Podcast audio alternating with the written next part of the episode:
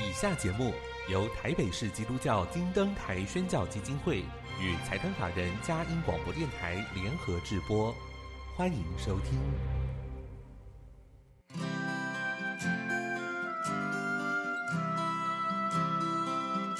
在现代紧凑的生活节奏里，以爱建立和谐的家庭生活，以喜乐专业的态度投入服务。一起营造你我的美丽人生，成为一个快乐又丰富的译文生活家。译文生活家，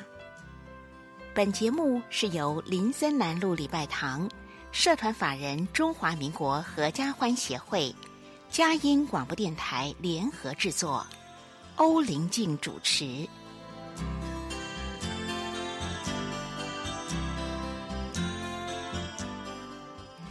这里是嘉音联播网台北 FM 九零点九，各位听众朋友，大家好！您现在所收听的节目是《艺文生活家》，我是节目主持人林静，很高兴跟您在空中相会。节目一开始要跟您分享一个展览的讯息，正在宜兰的兰阳博物馆有一个主题展——斯洛伐克一七七一年。贝纽夫斯基伯爵与宜兰的邂逅，它其实从五月二十七号就开始，到九月十二号为止。这个是闻名欧洲的大冒险家。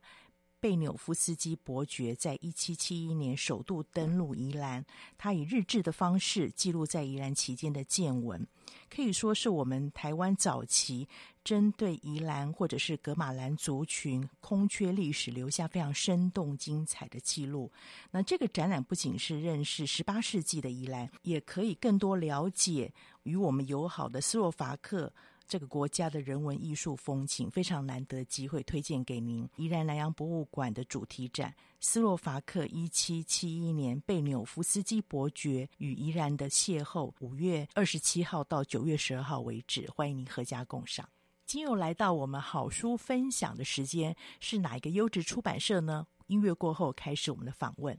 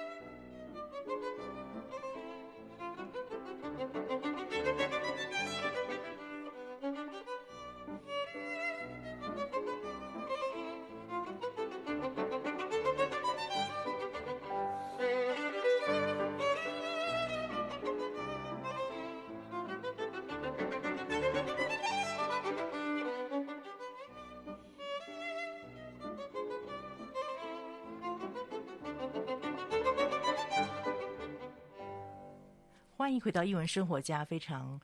荣幸也很开心，可以又请到三明书局的童书编辑来为大家做分享。我们的优质好书。但今天分享的比较特别是的是文学经典改编成漫画的形式，所以既然编辑来，就要请编辑的专业来分享一下。我们今天的编辑是范龙约小姐跟林子安小姐，那我们先请龙约编辑跟我们分享一下，你觉得在你自己的专业上面来看待，有时候文学经典因为要符合孩子的需求，做一点改编，那用这种图像小说是漫画形式，呃，它如果要被推荐，你会觉得是有什么样重要的特点特质在里面？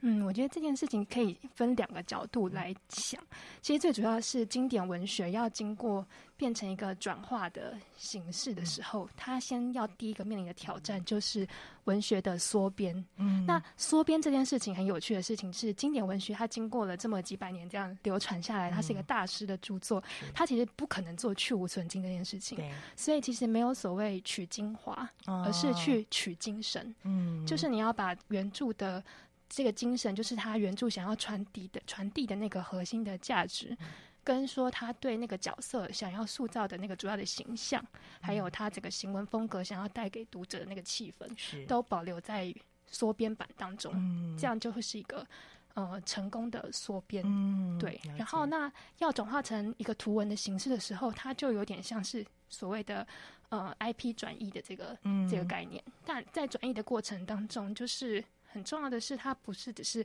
呃为了比如说画漫画而画漫画，对，把它就故事全部这样画出来。嗯，他是去想说，在这个情节的桥段当中，要怎么去画，怎么呈现，是最能够使读者感受到那个情节的那个氛围的。是是。对，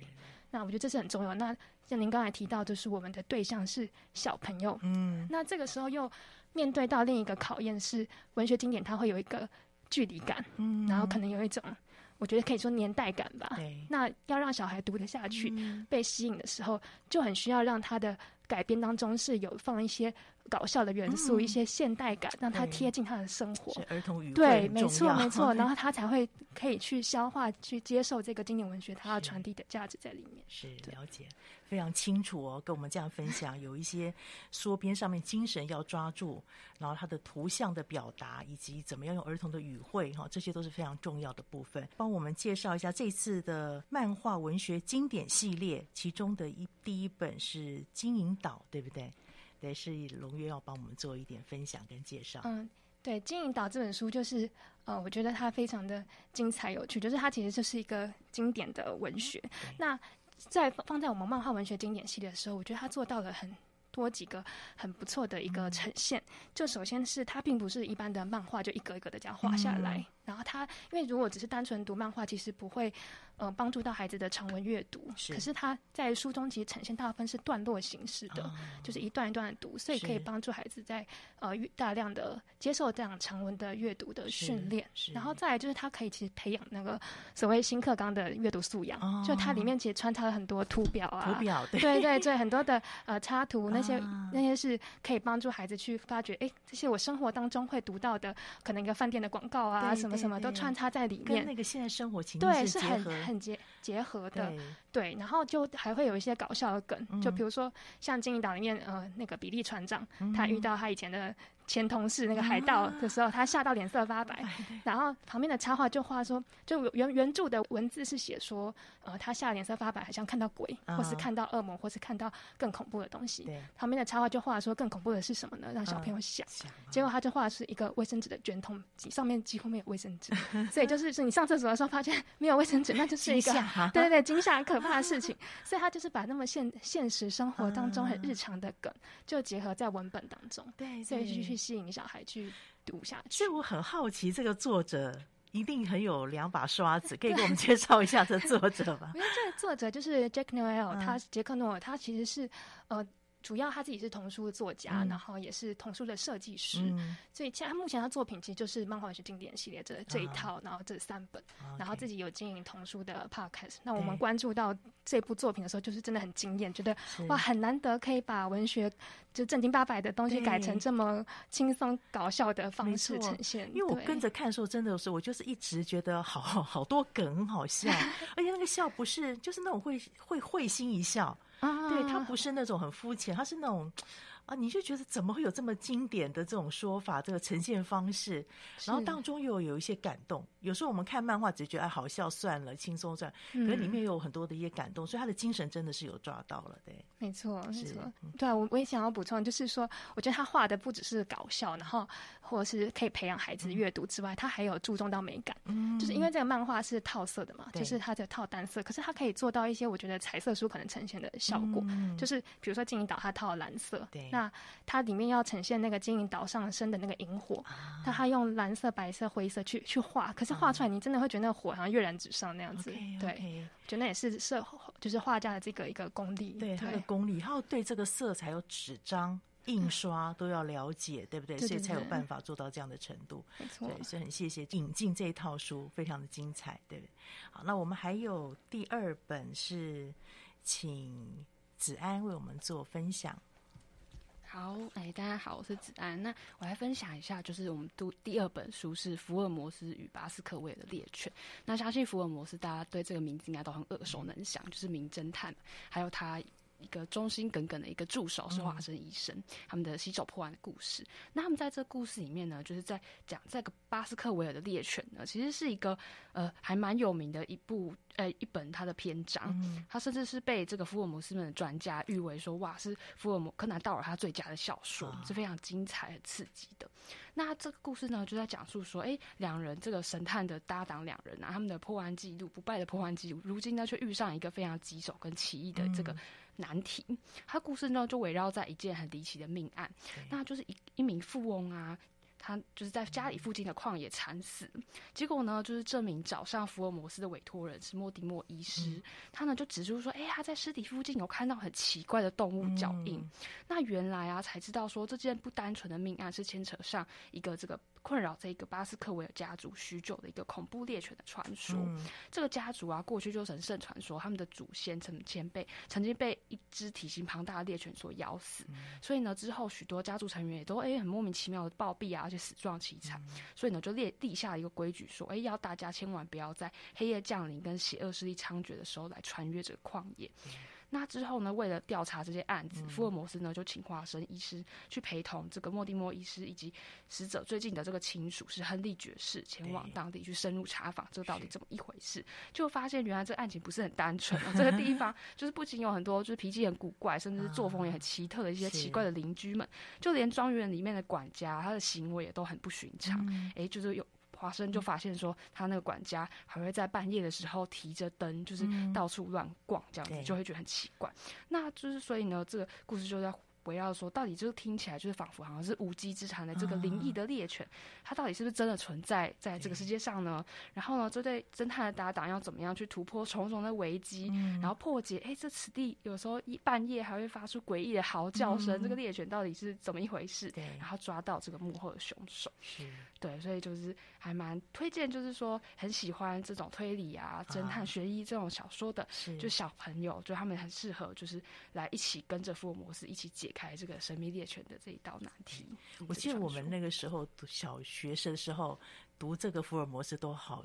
会沉入在里面，他那个办案的办案的那个历程。但是我想现在就是想到很多孩子，他可能阅读量还不是那么。足够的时候，那么多的字对他讲真的有困难，所以这部小说真的很有意思。嗯、我记得他前面有一幕是华生不是在看那个手账，嗯、然后在想说他正在思考的时候，福尔摩斯就说你是在想那个观察那个手账，对不对？所以那个图像马上呈现下来是他在看一个好像一个器皿，对不对？反射出来的，对，所以就把那个故事文字的情节透过图像很明白的做一些呈现。我觉得这个对孩子来讲阅读是容易进入的，好，那就那。进入这种大部书之前，受一个很好的媒介，那当然也有很多的幽默，嗯、对不对？子安要不要跟我们提一下？哦，有，我自己在编辑书的时候，觉得最印象深刻也最喜欢的一幕是，他也是就是在前前面的时候，委托人的时候来访，他就留下那个手账，刚刚林静有听到，然后就福尔摩斯就针对这个手账的主人，这个留下留下手账来判来开始就是推理，表演一场很精彩的推理表演。他就检视了那个手账上有齿痕，就是哎发现有动物的齿痕哦，他就断言说，哎。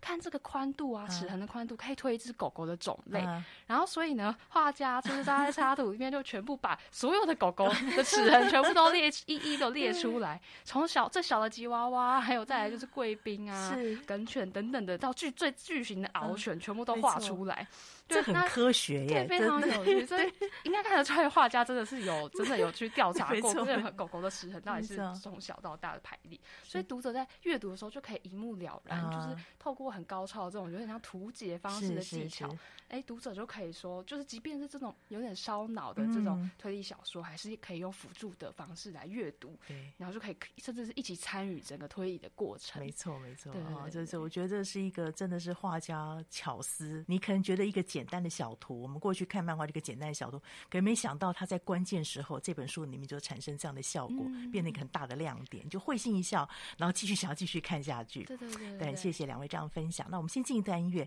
再看一看这个系列还有哪一本好书。我们先进一段音乐。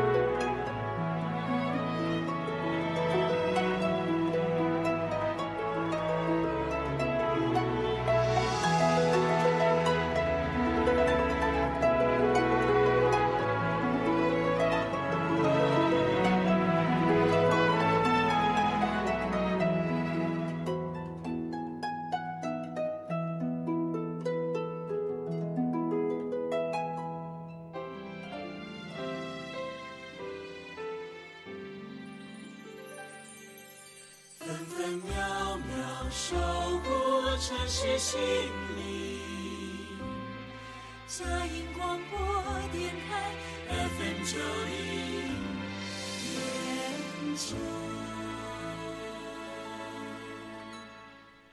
欢迎回到艺文生活家，我是节目主持人林静。今天非常荣幸，请到三民书局的编辑来到节目分享。刚刚龙约跟子安两位编辑都介绍了漫画文学经典系列其中的两本，那现在还有第三本是什么样的好书呢？远大前程，要请子安来继续为我们做介绍。好，谢谢林静。那我们介绍一下，就是《远大前程》这本小说。那这本小说呢，它又有一个书名是叫《孤星血泪》，就也许大家有听过。嗯、那它可以是堪称就是狄更斯创作生涯是最成熟之作，嗯、而且呢，也被很多欧美的这个专家评为说是此生必读的好书之一。嗯那他这个故事呢，就是以一名十二岁的男孩，名叫皮普，他很真诚的第一人称的视角，去讲述自己比较跌宕起伏的一生，以及呢，他在闯荡世现实世界的时候，开始逐步来参透说人性啊、爱，还有何为贫富等真谛的这些经历。嗯，那这部。小说其实很感人，而且真的充满了转折。是，那可以说是描绘就是在青少年的成长过程中会必然面对的一些内心的挣扎，嗯、或者是在人生选择上的一个经典之作。那这个故事呢，就在讲述说小男孩这个皮普，他自幼就是父母双亡，嗯、所以呢，从小就是由这个坏脾气的姐姐一手带大的。嗯、那皮普从小的志愿呢，就是可以跟姐夫乔一样，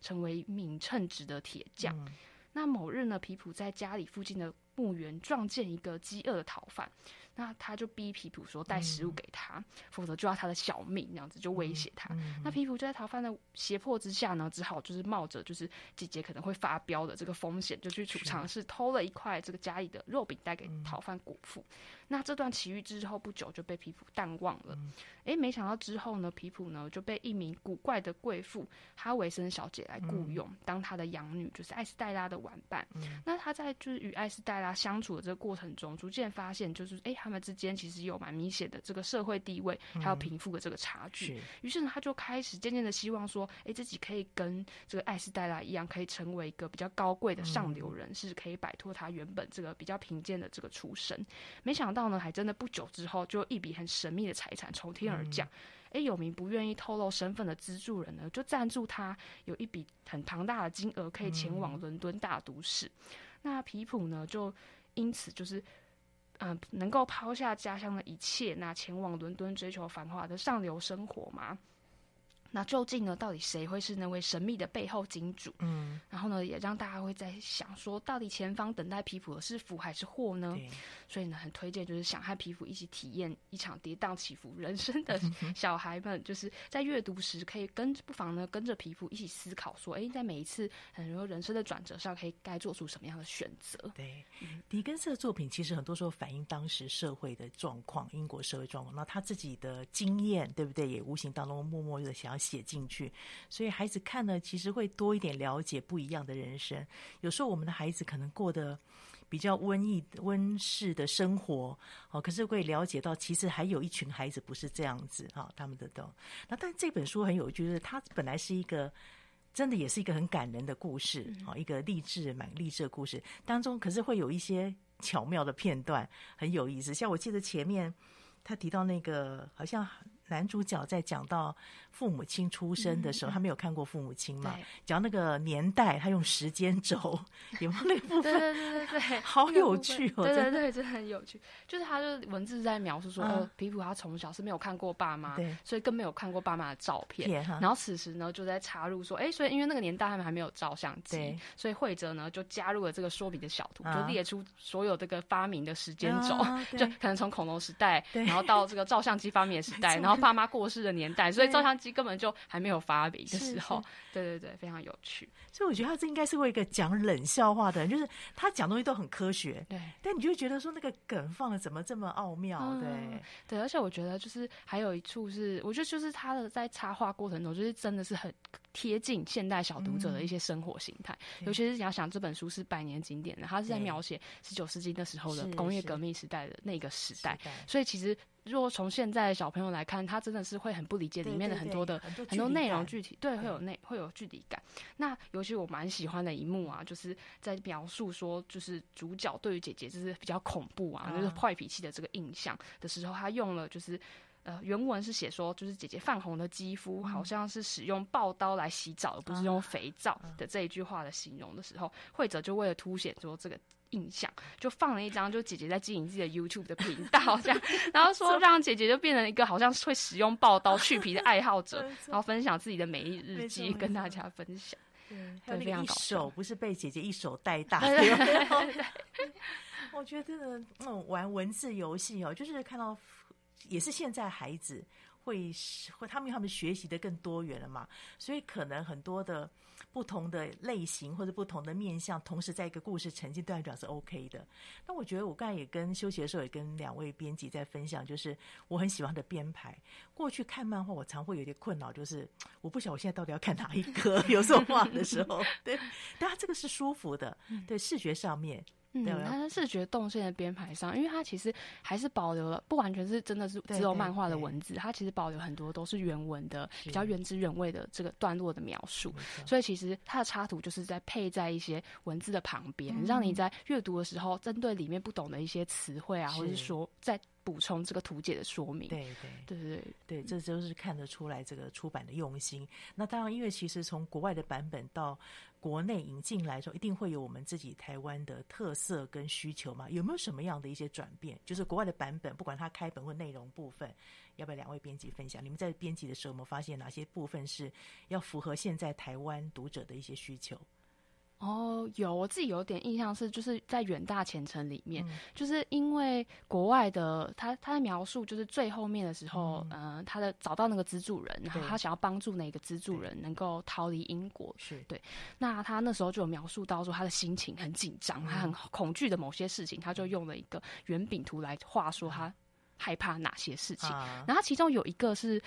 是在讲说他害怕小丑，啊、可是在这个情，就是在呃台湾的这个文化脉络下，其实我们可能东方人并不会去害怕小丑，小丑可是小丑恐惧症这反而是可能欧美的小朋友他们会一直有一个这样子的原生的恐惧，所以我们当时就在看说这个这个怎么办，就是小丑到底要不要把它翻出来。嗯对，那我们最后是做了一个取舍，就是说，那他就改成小丑恐惧症，哦，这样子就知道是一个症状，特殊的症状，这个很重要。所以有时候在这个转译的时候，也很要注意这些细节，对不对？龙军的部分呢？嗯，我我记得我在金银岛，它是最后面它有一个附录，就是介绍说世界各地其实真实都有存在海盗。嗯，然后它其中就列了各个国家的海盗，其中又列到中国，中国的海盗，它就是说，呃，有一个证实是在清朝末年的时候有一个海盗，他后来呃就是被被收复这样子。然后，可是他在里面形容的时候，会就是用中国去去讲述。那那其实，在我们台湾的背景下，其实会从一个历史的脉络，当我们在指涉清朝，我们就会讲清朝，不会讲不会讲清中。中国。对，因为因为我们就会知道哦，这个讲讲清朝，对对对，我们讲清朝就知道在讲什么了。可是国外他不会讲清朝这个词，他就会先讲到了，呃，英国的海盗怎样，美国海盗怎样，他讲到呃哦，中国的海盗有这个呃，但是其实他的年代你就会知道哦，那其实就是清末的时候，对，所以会这样在这样做翻译的处理的时候，就会直接把它清朝就会写出来，那孩子在明确对对对读的时候就会知道哦哦，这就是我平常历史课哦听到哦，中国有清朝这个年代的发生的事情。这样，谢谢农约这样分享，就要明白更明。确了，对，所以知道这套书真的是除了它本身的质感有用心之外，其实来到台湾转译成中文的时候，其实也花了编辑很多的心思在这上面。很谢谢三明这么用心。那现在在我面前还有另外一本是史坎德《独角兽窃盗者》，这个一看哦，感觉上就是好像那个。有跟这种波西·杰克森啊 这一类的感觉，对不对？是可以帮我们介绍一下吗？龙约部分，这是您负责的。对对对，就是这本书呢，它的作者啊，就是那个 A.F. Stedman、嗯。对，他其实在创作这个书的时候，我觉得很有趣的事情是，他的背景并不是就是呢一直在写作的作家，他其实原本是律师，嗯、所以他是学了法律的。嗯、然后后来他有一天就是。呃，在好像坐完火车出了火车站，他就脑海中出现了一个画面，他这画面就是一个男孩在骑一个独角兽，然后那个独角兽不是那种毛茸茸的、很可爱的那种，这粉红色独角兽，他的脑海的画面就是一个巨大，然后有点恐怖、有点凶猛的那种独角。兽。那这个是一个很特别的意象，所以他就把这样的意象去创作，写成了一个，最后变成一个故事，然后最后他发展成了一个五集的长篇小说的 outline。那这是第一集。那个我记得他好像本身跟他小时候阅读有经验有关系，对对对，他喜欢读的都是。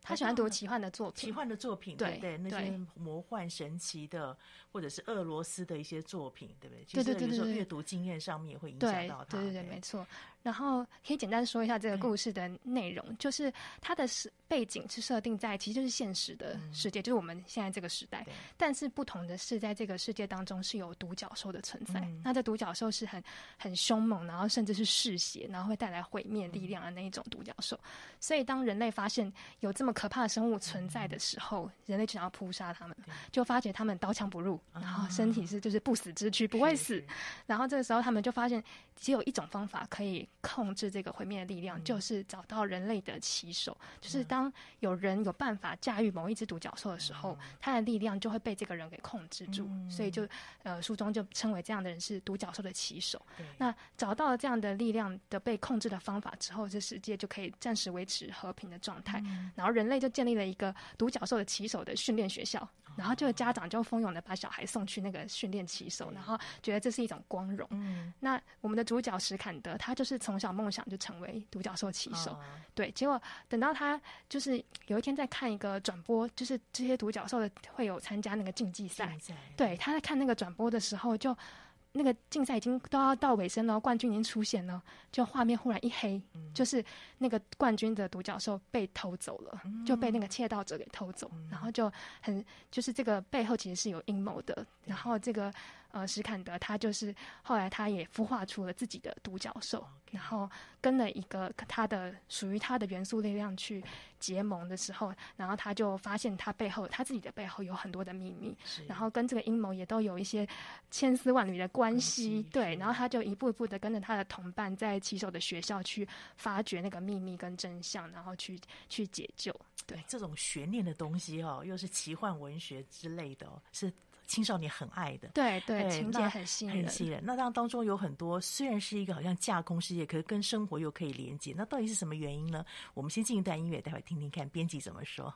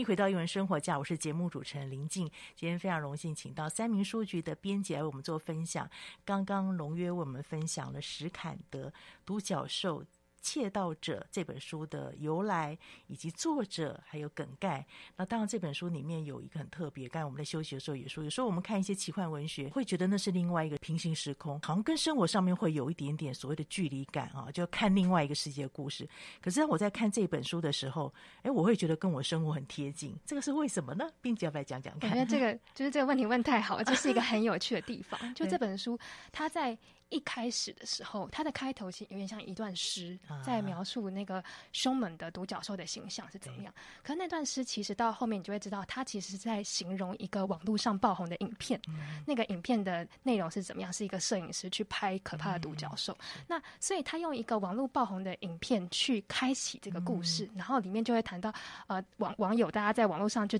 谈论这个话题，就是哎，独角兽这个变得是一个话题，嗯、然后去大家有不同的意见，觉得那是真的是假的，什么等等。那这个是一个很贴近我们现代社会，我们常常会遇到这种网络爆红的东西，然后话题的产生，然后的讨论这样。那所以整个故事里面，它其实结合很多我们现代生活的元素。嗯、那尤其在角色的刻画上面，也特别的呃，让我们觉得很有代入感。嗯、那像比如说史坎德，他在学校是一个被霸凌的比较边缘的角色，嗯、然后呃，他他现在的小孩。都有手机嘛，所以史坎德他也有手机。那当他被征召去那个独角兽的骑手训练学校的时候，嗯、是不可以带任何三 C 产品的，嗯、那是一个规定。那他那时候就必须把他的手机呢，就他就放到他房间的抽屉，然后就就关起来，他就带着行李离开家了。啊、那他书中就写到说，当他把手机放到抽屉的时候，他一点都不会舍不得，嗯、不像现在很多小孩，手机不能拿 不能拿走这样。对对对，那他就是呃放进去，因为他觉得他在学校的那个孤单寂寞的感受。嗯每次都会随着他的手机一起回到家，嗯，因为他在家里面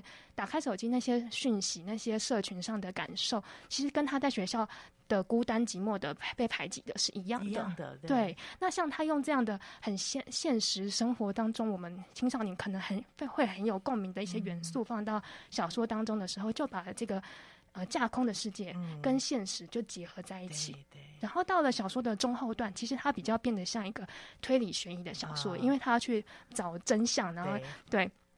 那这个过程当中，我觉得那个 Steinman 他很有趣的是，他放了很多推理的线索在里面，啊、其中包含了年代。然后年代是一个推理的元素，就是史坎德就想说，呃呃，多少年前发生的事情是在几年几年，那跟我的出生年什么什么，他去推算出一些真真相出来。那那个时候作者很巧妙，他写说。呃，在十三年前，嗯、然后他就写说是二零零九年，对他不告诉你说我的小说的 right now 是二零二二年，嗯、但他告诉你十三年前是二零零九年。那这时候读者自己就会想，哎，所以那这就真的是就我现在算十三年前，真的就是二零零九年。嗯、像像他用这样的巧思，就把整个现代的时空放进去他的架空世界里面，嗯、所以时间元素巧妙的安排，其实也会让我们有这种共感。对对对，没错。哦，所以一讲我们就明白了。所以真的发现说这本书出版之后。得到很大的回响，而且它的版权卖了好几个国家。对，现在已经四十六。对，我相信是因为应该引起很多国际化的共感，这是人类共同的一个感受。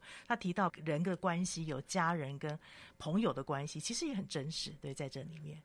对，它里面就是有呃家人跟朋友的角。嗯一些不同的角色，嗯、像史坎德自己，他是单亲的家庭，嗯、然后他的呃母亲是不在，在他呃出生不久就过世了。那他的父亲是一个，就是一个因为母亲不在了就很消极，对，所以他很爱他的太太，爱他的小孩，可是他却不是一个称职的爸爸。嗯、然后史坎德自己的姐姐，他跟他姐姐感情非常好，肯纳，对，可是肯纳就是他发现史坎德成为棋手，那、嗯、他自己却没有考上棋手的资格的时候，他心里很不平衡，嗯、他有嫉妒，虽然他又为他开心又嫉妒，嗯、那这个很真实的一个手足之间的情感的描绘，就是跟跟我们现实生活中非常的就是贴近，对，非常贴近。是，那他在学校里面也结交了，就是感德结交了几个朋友，有对。呃芭比啊，然后都不同类型的，对对对，没错，对，这米切尔啊，然后弗洛，嗯、他们全部都是完全不同的性格。嗯、那我觉得其实。作者他想要表达的是，不同的性格的人在一起一定会有碰撞，是会有什么思想上、表达上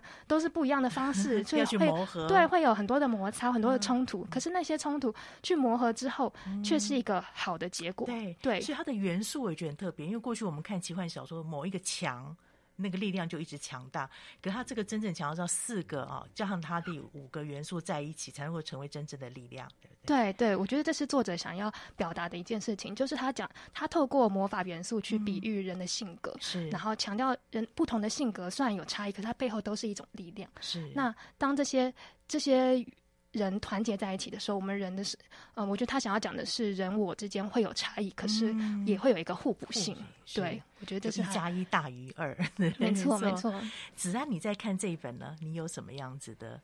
会？哦，因为我自己真的也有当时的在看帮忙看书稿的时候，自己真的很喜欢，然后就是一口气看完，大概三四点，看到半夜三四点就。我也是这样一口气 要看完这样子，有没有以为可以中断？那不行。然后我就觉得这部书当时被比喻为就是哈，可以媲美为哈利波，像哈利波特那样子。但我觉得它跟哈利波特最大的差异，我自己在阅读的时候，就像刚刚荣月有提到了，它其实像哈利波特里面，它就有分四个学院，但是四个学院都感觉有点老死不相往来的那种对立感，甚至有竞争意识的。可是在这里。面反而是这四种，这这四五种魔法元素的人，嗯、反而是应该要合作团结，一起强大，一起共荣共存。嗯、我觉得这件事情就是让人觉得，哎、欸，真的很感动，也很符合现在的社会趋势。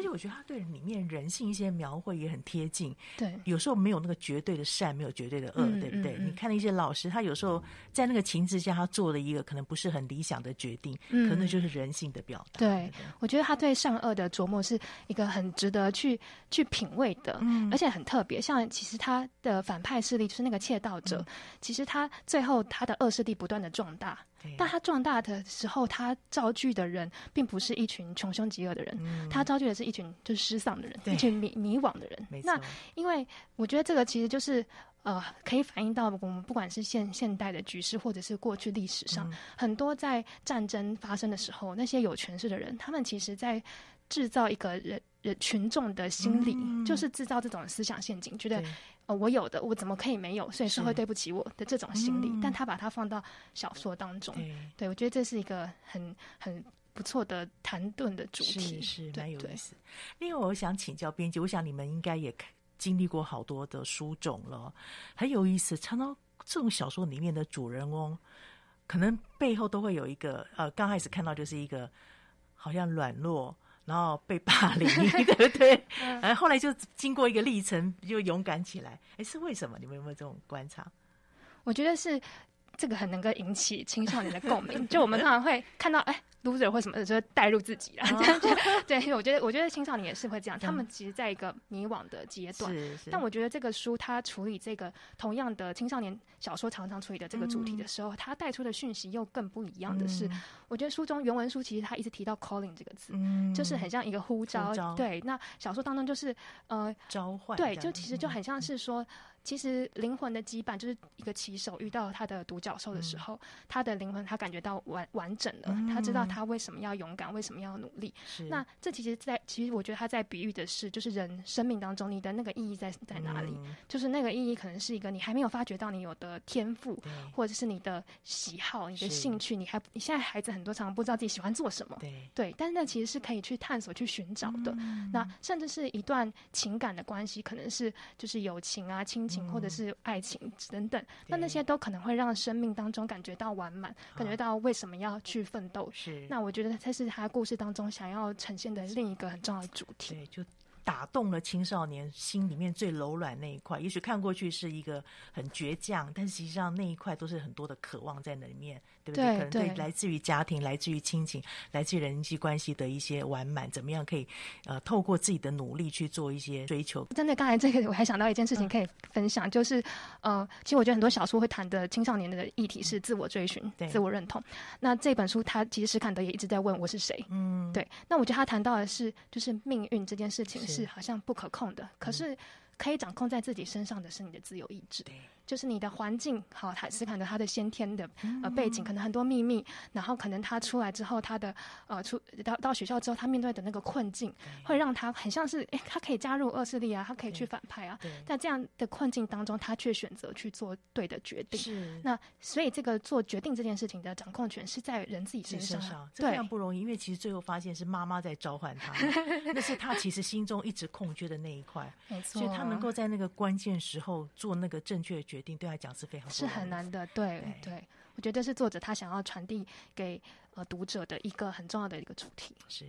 很谢谢三明这么用心推荐这么好的书，其实我们也很期待他后面的继续出来，说总共有五本嘛。对，对，我想因为后来妈妈会再出来做一些事情。对，在通常这一类的书籍，在读者的回馈那边呢，你们有什么样子的看见？就是读者有什么样子的回馈？目前它就是上市一个月嘛，其实我觉得反响蛮大，就在很多 Instagram 上面，很多就是很多喜欢看奇幻小说的人都有发表他们的评论。对，我觉得很多人会觉得，哎、欸，初看的时候觉得，哎、欸，像哈利波特或者像波西杰克森或者分歧者等等的之类的。可是我觉得他的故事是很值得细细的去玩味的，就是一读再读的书，你会每次读都会有不同的那个感受。因为这本书是翻译的。对，国外的读者的回馈有没有比较特别的部分？国外目前就是呃销量数字很特别，就是就是他目前有报那个金氏世界纪录哎，就是、哦哦、就是在那个呃出版前就是售出预预定最最多的书，okay, okay. 对对对。对，所以可以看到他为什么会有这么大的力量，其实是有原因的。刚才听过编辑分享之后，我想听众朋友应该也很渴望赶快来把这本书打开看一看。很谢谢两位今天的分享，这么精彩，都是适合现在青少年时期的孩子。不单单是在这个经典文学上面能够涉猎亲近它，更重要是这些奇幻文学当中也跟我们生活做贴近，跟青少年的成长是有关系的。期待你们下次再来分享。好，谢谢林静。听众朋友，我们很谢谢你今天收听。我们首播在电台，过几天之后，你可以上我们嘉音联播网点选下载区，今天所有连接都在这上面，或者可以上我们 Podcast 上面来点播，可以把这个分享给您中南部的朋友，或是海内外的朋友，特别是家中有青少年的。其实我觉得大人也可以阅读，好，大人也可以一起阅读，因为我们也曾经走过青少年时期，这个是很棒的一个经历，让这样的阅读可以更丰富，更让我们的生命。更有方向跟力量。谢谢今天收听，欢迎下周同一时间再会。